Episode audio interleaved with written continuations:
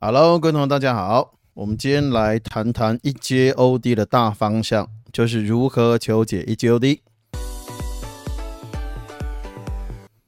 首先，当我看到一个一阶 OD 的题目，第一个要先判断它是一阶高次 OD 还是一阶一次 OD。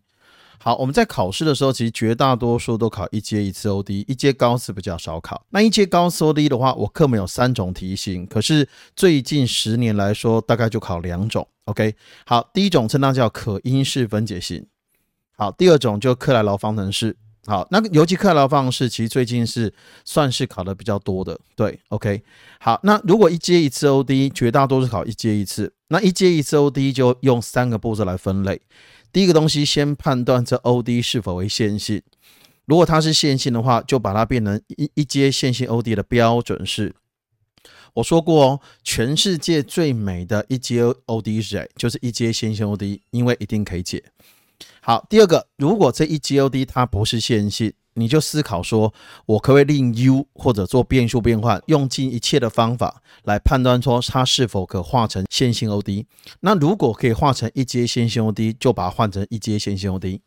好，如果我们现在发现的话，呃，就是它不是线性，而且也没有办法把它换成一阶线性 OD。好，这时候就要利用全微分的四大技巧展开。OK，好，全分的四大技巧里面，来我分成的是那个两个方向有四大技巧。好，上面那个方向，如果我判断第一个我是要找微分的关系，好，如果有微分的关系，就分别是技巧一、技巧二跟技巧四。好，什么叫技巧一？技巧一就是同次幂项合并。好，基本上是不是尽量凑 m y d s 加 n a d y 的形式？好，技巧二是相同函数合并。所谓的相同函数，你就尽量看说，我今天就是呃，我一个一阶所谓的 OD，我是要尽量凑成两个方向微分的关系，一个方向是 A K 方向，另外一个方向它是 y 方向。那所以这时候的话，你就看的是 ds 跟 dy 前面如果都有三角函数，或者都或者有指数函数，你就想尽办法看它说它有没有微分的关系，是技巧二。好，另外一个是技巧四，就透过指数函数合并。而指数函数合并的这一个技巧，就是我只要找到有一个方向微分的关系，我就可以透过指数函数合并。